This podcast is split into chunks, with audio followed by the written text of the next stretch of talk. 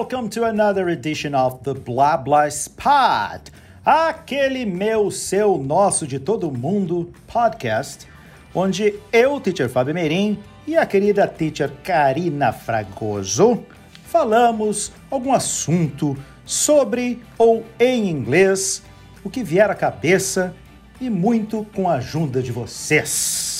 E hoje o programa tá muito legal porque a gente vai realmente conversar com os nossos ouvintes que nos enviaram perguntas através do meu Instagram, arroba Karina Fragoso. Eles mandaram perguntas de inglês. Então, vamos começar logo? Vámonos! Vamos começar com a pergunta da Carol Chacon. Ela perguntou: tem uma expressão para trocando em miúdos em inglês? Pois então. Tem, né? Aliás, se a gente olhar bem com uma lupa direitinho, a gente vai sempre achar uma expressão que ela é bem, que casa direitinho com a ideia com que a gente quer. Quando é que a gente utiliza, então, Karina, trocando em miúdos? É quando a gente quer dar uma resumida numa história que é muito comprida e a gente, em algumas palavras, a gente tuita.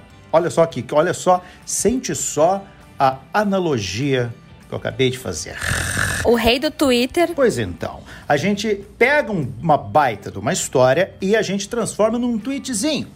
Em inglês, eu posso agora me lembro de duas, que é in a nutshell, in a nutshell, traduzindo literalmente em uma casca de nós, como aquele livro do Stephen Hawking, que é o universo em uma casca de nós, que eu acho até que ele quis dizer the universe in a nutshell, ele quis o universo em uma resumida, apesar que aquela capa tem uma casca de nós e é uma coisa que eu jamais vou saber, mesmo porque ele já não está mais entre nós, né? E eu acho que eu já estou indo para um lugar muito longe. Mas então, voltando, voltando, voltando. Mas faz sentido, na... faz sentido. Não é? Então, in a nutshell, e também tem um outro que é in short. In short.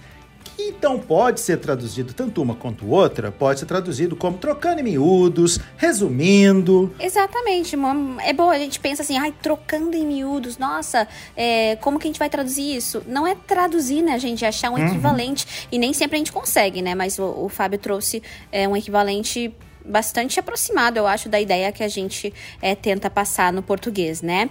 Uma outra pergunta aqui é, que eu achei bem interessante do Gust Nulo, não dá para ler, Gust N-W-T.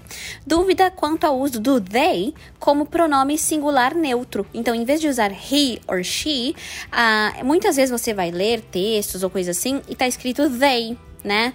The student has to know what they want. Alguma coisa assim. Uh, não sei se essa minha frase faz sentido, mas é só para exemplificar.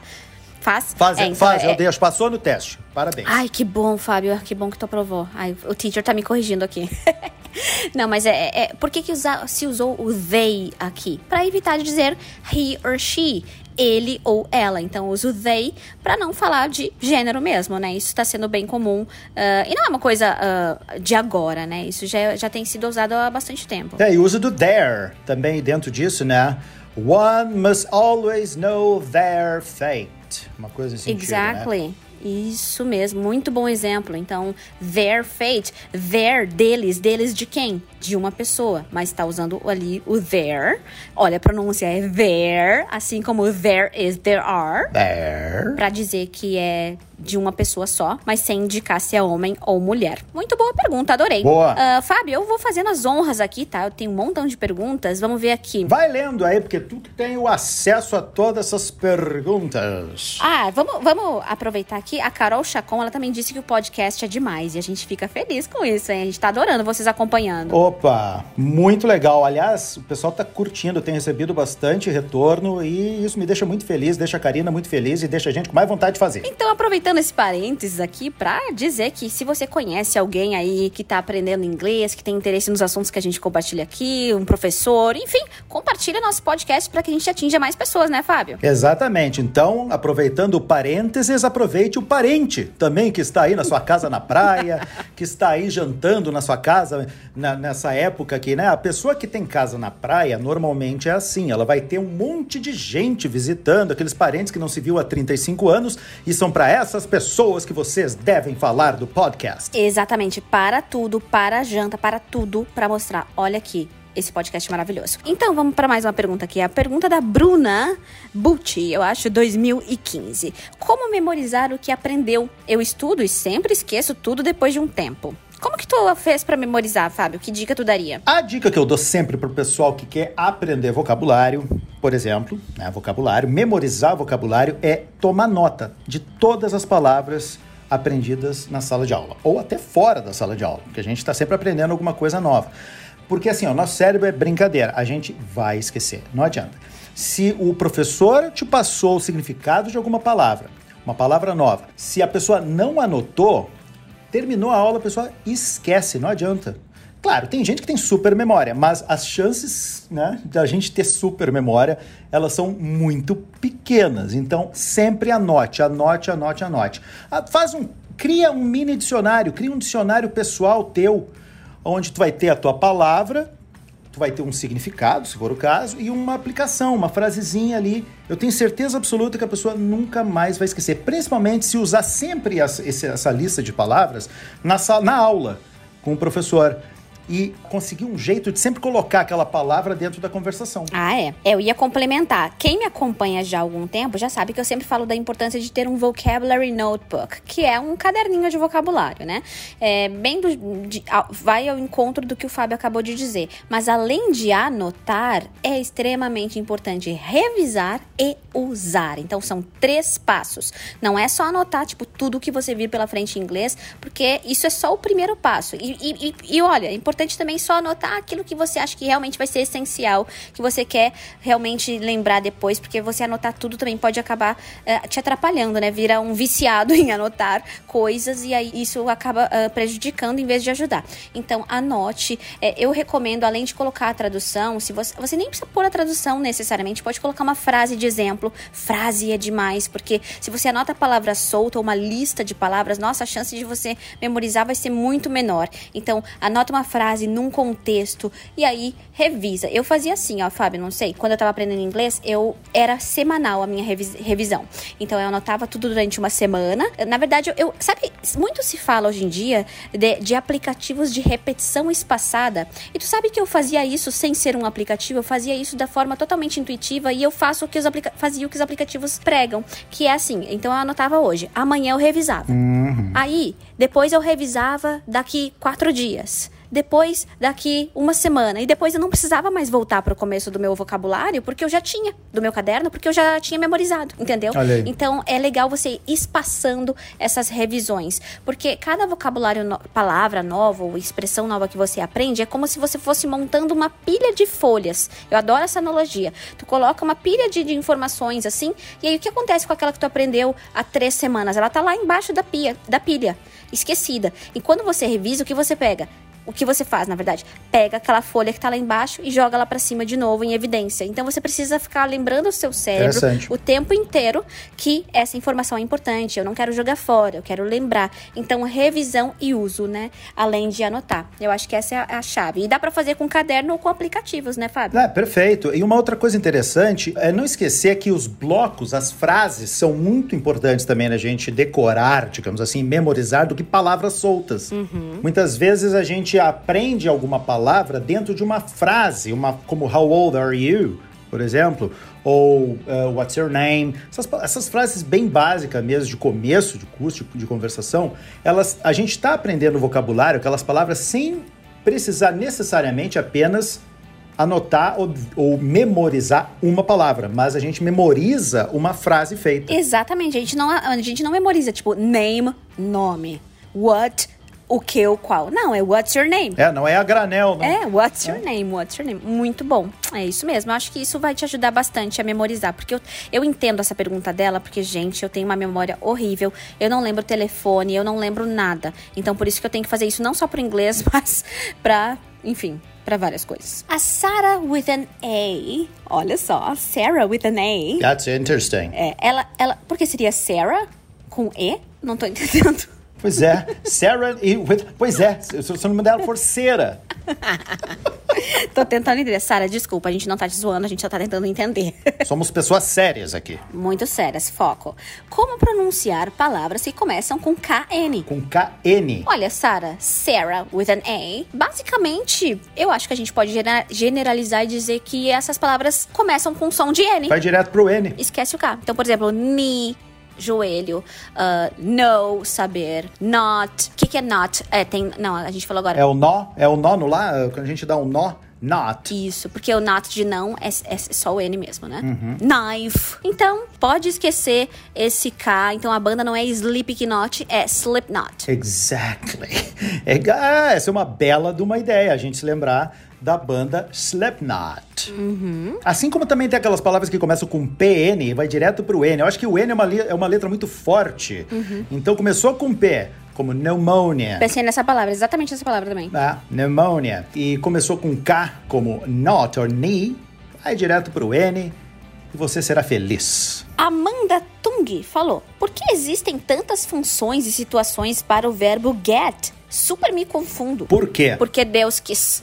Exato. Na realidade, assim, ó, eu, eu fico muito. É, é muito interessante. Eu não sei. Como é o nome da, da, da, amiga, da amiga que mandou esta mensagem para nós? Amanda. Amanda. Amanda, muito possivelmente, ela é da área de exatas ou ela estuda engenharia, porque ou, de repente, não, mas eu tenho muita, muita, muita familiaridade com esse tipo de pergunta, porque muitos engenheiros, porque eu dou aula, perguntam por quê. E assim, ó, gente, não se concentre em perguntar por quê, mas como. É o que eu sempre digo quando a gente está aprendendo um idioma. Gostou dessa? É bonito, profundo isso, né? Me senti um budista. É, essa foi profunda, Fábio. Essa aí foi boa. Então, não pergunte os porquês e sim como, né?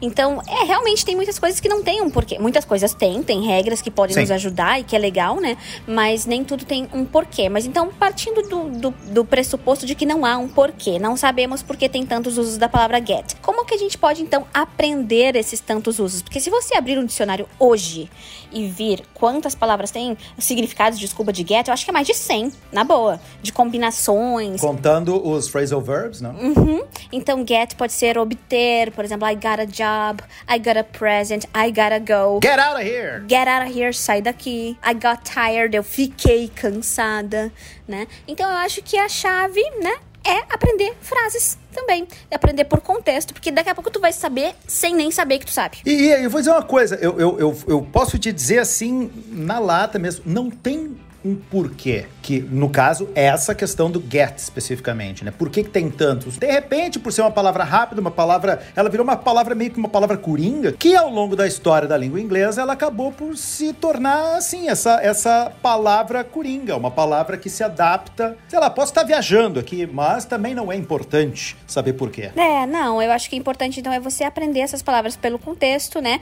Vale dar uma estudada. Ah, eu vou dar uma olhada hoje, eu tô muito curiosa, eu quero saber muito sobre os usos de de get. Vai lá ver uma listinha com exemplos, com frases, pode, tipo, ter um, over, um overview, uma, via, uma visão geral de todos os usos, né? Não precisa aprender todos numa tacada só, mas eu acho que é importante você observar muito como essa palavra é usada e que ela realmente pode ter muitos, muitos usos. Então, quando a gente combina essa, esse verbo com uma preposição, então, por exemplo, uh, I got off the train, é, eu saí do trem, get in the car, entre no carro, uh, get on the bus, entrar no ônibus. Então, tudo depende da combinação, né? É mais importante do que decorar uma lista de significados. Tem uma aqui que pediu, assim, 50 fatos sobre si. Não, tipo assim, uma resposta super rápida, né? Então, a gente vai ter 100 fatos aqui.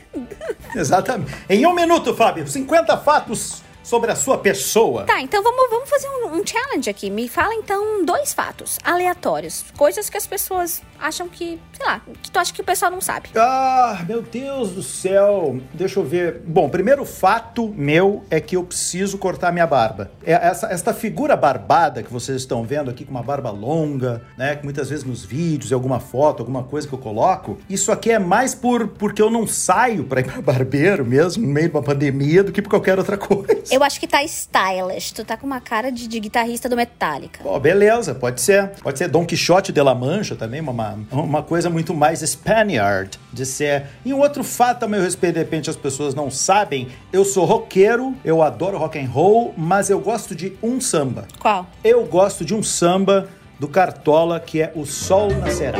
Ah, sorrir eu pretendo levar a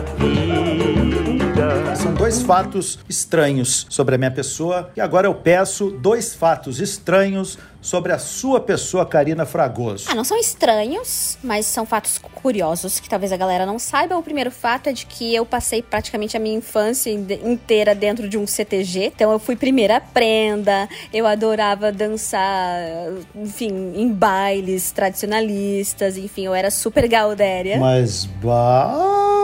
É, e o outro fato é que, deixa eu pensar, eu eu passei de primeira na autoescola, sem perder nenhum ponto. Oh, parabéns! Isso é bom. I'm a good driver. I can drive really well. Are you a good driver? I am. Do you drive like every day? no, not anymore. When I moved to São Paulo, I just uh, I sold my car because it was expensive to have two cars there. So I just decided that I wouldn't drive anymore. And now that we have Uber and all these Yeah. apps, I just think that it's cheaper for me not to have a car. And driving in São Paulo is not for the faint of heart. No, no, no, no. It's so hard, yeah. And it's confusing. I get nervous. Mas é isso. Eu, eu, eu sei dirigir, e- mas eu não tenho dirigido muito. E, inclusive, quero voltar. Eu- É um plano pra esse ano. Então, então faça isso, porque agora as pessoas sabem de dois fatos que ninguém sabia até o presente segundo. Dois fatos muito loucos. Olha só. Pedro Luca perguntou. Sempre quis saber quando é usado whole e quando é usado entire. Por exemplo, whole or entire world. Ambos são adjetivos, a mesma, mesma classe gramatical, assim. Uh, you know the entire, you know the, the whole story. Eu acho que whole, ele é mais comum, né, do que entire. Eu acho. Normalmente essas palavras de origem latina, que se parecem com palavras do português, são mais formais, menos usuais, né? Então eu acho que. Tipo assim, ó, tu não fala please continue, tu fala please go on. Go ahead, porque continue tem esse, esse lado mais formal. Eu acho que a whole new world. Oh. Tô pensando, não, é Brave New World. Tô pensando numa música do Iron Maiden e é whole. Não, mas é, é a mesma coisa. Eu até em off, eu tava dando uma olhadinha. Ah, é, é aquilo que eu falei, o whole ele é mais. Por exemplo, ah, entire ele tem uma base francesa do latim, enquanto que whole germânico. Therefore, entire has a more formal, weighty and intellectual feel. É, ele é mais formal o, o, o entire, enquanto que o, O whole. Fábio não confiou em mim. Ele falou exatamente o que eu falei e ele foi pesquisar lá. Mas tá certíssimo, a gente não tem que falar, a gente tem que, que conferir. Tô brincando, tô pegando teu pé. Não diga isso, por favor. Mas é exatamente o que eu falei. é, final das contas. Mas é sempre bom buscar a fonte. O Guilherme Eage fez uma pergunta que eu achei até engraçada. Misturar o inglês britânico e o americano ao estudar é maléfico? Oh. Eu, achei... eu imaginei alguém misturando assim e dando uma risada. Uau. Eu acho que se a pessoa estiver estudando um inglês britânico e daqui a pouco tem alguma expressão, algum termo mais o inglês lá dos Estados Unidos, cada vez que isso acontece, morre alguém na ONU. que horror. É muito maléfico. É muito maléfico, assim. Não, eu acho que não, né? Eu acho que até é bom. É claro, ninguém quer ficar conversando de uma maneira. Tipo assim, com uma pessoa que está aprendendo o português brasileiro e o português lá de Portugal, falar muitas vezes, por exemplo, ah, lá em Portugal tem, tem vários termos que eu, eu, eu costumo dizer o seguinte: eu não tenho maturidade para morar em Portugal. Se, pro- se eu me mudasse para Portugal, eu ia ficar uns seis meses rindo, porque eu sou um abobado, eu dou risada mesmo, não adianta. Como é que lá tem a festa da foda? Mas o que é isso? É uma carne de cordeiro. Mas, bah, não dá, não dá, não dá. Mas, Fábio, eu não tenho maturidade pra falar payday in English. Ah, então, pagamento. é verdade. É, não, não tem payday. Não, não tem como. Não tem, não tem. A gente, acho que a gente precisa amadurecer um pouco, Fábio. Mas esse tipo de coisa, a gente nunca mais esquece. Eu tenho certeza absoluta. É verdade. Olha, tu pode pegar assim, ó, as pessoas com maior problema, com, o- as pessoas que têm mais dificuldade de, de aprender, elas vão sempre se lembrar dos troços abobados. Abobado ou de um erro, né? Alguém te corrigiu, alguém não te entendeu. Então, sempre veja isso como algo positivo, né? É bom, então, vamos rir. Vamos rir. Deixa eu dar os meus two cents aqui, né, sobre misturar sotaques. Eu não acho que seja um problema, mas assim, que nem o Fábio falou, eu sempre encorajo os meus alunos a falarem um sotaque, porque a seguirem um sotaque, né, uma, um dialeto, porque imagina, tá falando português brasileiro, daí mistura com português de Portugal, fica um pouco estranho, assim, até pela, pelas diferenças de vocabulário, né? Mas o meu inglês, eu não posso, eu posso dizer que meu inglês não é nem puramente americano e nem puramente britânico, é Brazilian English, como eu digo, né? Eu procuro usar as palavras do vocabulário americano, porque é o inglês que eu aprendi para não ficar fazendo mistura, sabe? Mas não é maléfico, não, é, não vai causar nenhum grande problema. Não, não. E o legal é a gente ir aprendendo, né, para cada vez melhorar. E se expor aos dois, ou não só aos dois sotaques ou variantes, a todos possíveis. Porque, por exemplo, aí tu vai escutar alguém falando, sei lá, lift, só que daí tu só aprendeu elevator. A gente usa elevator nos Estados Unidos e lift na Inglaterra. Então, por isso que é importante que você aprenda o máximo possível, se exponha o máximo possível a diversas variantes da língua, mas tenta seguir uma porque eu acho que é mais tranquilo, mais seguro, né? É, exatamente. É que nem a pessoa, por exemplo, uma coisa que é legal, bacana, da hora, em Portugal é fish. Já ouviu falar nisso aí também? Já, já ouvi. É, isso é fish. Né? Se eu não me engano, a palavra cu é bunda. Lá em Portugal. Exatamente. Tô usando essa palavra com licença educacional aqui. Exatamente. E golpe de estado em inglês é coup também. É? Eu não sabia. Porque vem do francês, é coup, C-O-U-P. Tinha muita gente falando coup, mas não, é sem o P, é cu. Por isso que eu digo, golpe de estado é um cu mesmo. O que, que você vai fazer? E o som da pomba também, ou do pombo, é cu. Também é C-O-U. Viu só? Qual é o som da pomba em português? Pru. É, é pru, eu acho que é. é. Pelo menos a pomba que eu sigo no Twitter é pru. pru. Olha que pergunta boa aqui, ó, da Bianca Bonato. Qual a diferença entre forever and always? Muitos alunos ficam confusos com isso, né? Como que a gente pode explicar? Ah, colocação na frase. Por exemplo, forever é para sempre, em primeiro lugar, e always é apenas sempre. Então, por exemplo, eu sempre caminho para o centro. I always walk downtown. Um, eu vou caminhar para sempre. I'm gonna walk forever. Então, não adianta, são, elas são coisas diferentes mesmo, assim. Embora o sempre esteja ali, forever, para sempre, always, sempre. Esse é um caso que a tradução vai ajudar. É só pensar que forever é para sempre e always é sempre. Não tem erro. Exatamente. Diego Daniel. O correto é I need to wash the car or I need washing the car? Olha, é uma pergunta muito comum, o uso do ing, do, do infinitivo, né? Olha, Daniel, nesse caso é I need to wash the car. Aí você pode me perguntar por quê? Mas por quê? E tem um porquê. Porque sim. Não, esse tem um porquê real, que é o verbo need. Então você need to do something. Então o need é acompanhado do to, porque aí, porque sim. Aí eu não sei porquê, tá? Isso, mas é, porque sim. Mas o need é acompanhado do to. Então, I need to wash the car, I need to go there, I need to go for a walk, I need to buy new shoes. Need to, need to. Tenta internalizar que depois de need to. Beleza, que nem want, né? I want to wash the car. I want to go to the beach. I wanna, I want to. Não I want going. Esse aí é, são exatamente a questão aquela da, do, dos verbos que estão no infinitivo ing ou com o infinitivo to. Tem a listinha de alguns verbos que aceitam to depois, ou os dois, como I like walking, I like to walk, ele, ele, é facultativo. Lembrando que temos aqueles verbos que vão ou não aceitar o infinitivo com o to e o infinitivo com o ing. Por exemplo, I like, pode ser os dois. I like going ou I like to go. E temos o verbo que, por exemplo, a gente viu agora, o need, to need, ele vai ter sempre to.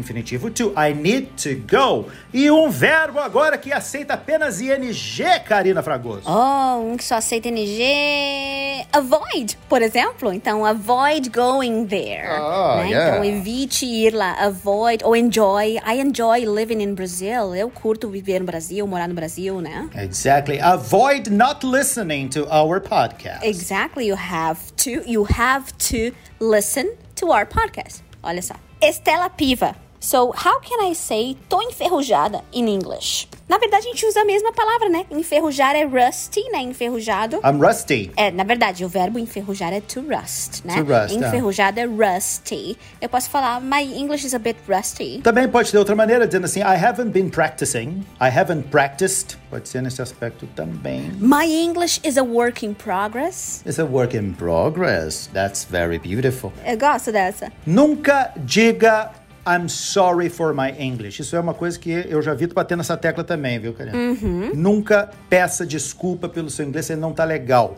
Não. Jamais. Até porque normalmente a conversa vai depender do seu inglês, porque a outra pessoa não fala português. Muito bem lembrado. Né? Pensa na grandiosidade que é o seu inglês para fazer com que a conversa realmente aconteça, tá? Então, é, e também não diga, ai, my English is terrible. I'm terrible at, at English. Até tem o nome do meu livro, né? O meu livro se chama Sou Péssimo em Inglês, porque muita gente fala isso, né? O Fábio tá aqui fazendo propaganda que vocês não podem ver o Fábio, tá aqui segurando o livro. Que nem uma apresentadora. É, é um bom livro, é um bom livro. É bom, é bom. É, bom, é, é comprei, bom. é baratinho. e aí, sabia que meu livro vendia até na Avon. Eu fiquei tão feliz quando eu vi meu livro na Avon. Ah, eu achei é tão mesmo? legal, sabe? Uhum. Esse meu aqui é uma versão mais cara, porque vem com autógrafo. Ah, foi o dia que a gente se conheceu pessoalmente. Que a gente se conheceu pessoalmente. No meu lançamento em Porto Alegre. Isso é um terceiro fato em comum sobre nós dois. É verdade. Então a gente teve aqui hoje cinco fatos, dois de cada um, mas esse fato belíssimo sobre nós dois. O papo tá muito bom, mas vamos para nossa última pergunta, então, Fábio. Porque dá pra ouvir, será? É. Dá, dá, mas é bom, é fofo. Porque o meu bebê acabou de acordar e ele tá se comunicando aqui. Então, vou escolher aqui uma pergunta da Isabela Freitas. Como se diz, posso ir beber água, por favor? Então, se você quiser falar de uma maneira mais norte-americana, a maneira norte-americana pode se dizer que é bem bem informal, can I go drink some water? Can I get some water? Ou a maneira mais britânica, que é um pouquinho mais pomposa, I wonder if I could be so very bold as to suggest that it might be so good as to consider the possibility of in due course possibly being so very nice as to be so kind of allowing me to go and get my glass of water. E aí você escolhe qual que você acha mais simples de falar. Mais simples, exatamente. Né? Exatamente. o, o, o, Fábio tá brincando, mas é que os britânicos são conhecidos por serem. Uh, por não irem tão direto ao ponto, por serem tão pomposos assim. Cheio, cheio, cheio. Uh, they beat a lot around the bush. That's a very nice expression. To beat around the bush é tipo. Uh, enrolar, eles enrolam muito. Na verdade, a gente tá fazendo uma mega generalização aqui. Sim, né? Todo sim, sim, britânico sim, vai ser assim, óbvio. Mas, enfim, é, é, é comum de a gente. Deu? O, o Matheus concorda. Concordo com o Matheus. Ele concorda. E com esse ah do Matheus, a gente vai dizer tchau, porque a gente tem ainda outros episódios muito legais pela frente. Então, Sim. no próximo episódio, a gente vai ter uma convidada ou um convidado, não sei, fica no ar aí. Mistério, mistério, mistério está no ar, mas eu tenho certeza que vocês vão achar bem legal. Com certeza, so stay tuned. A gente se vê no próximo. Bye, see you next time. See you.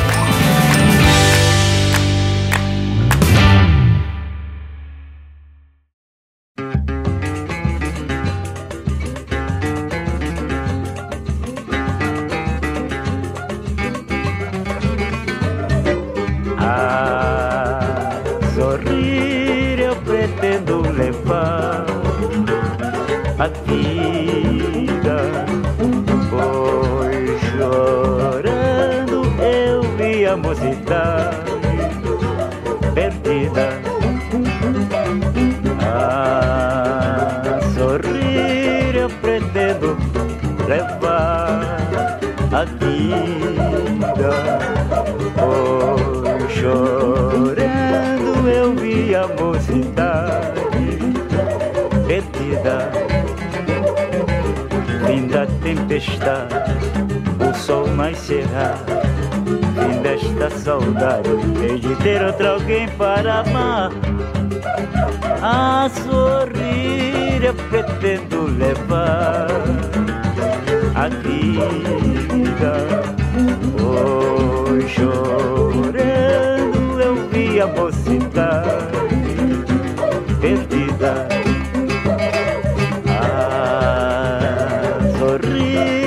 pretendo levar a vida.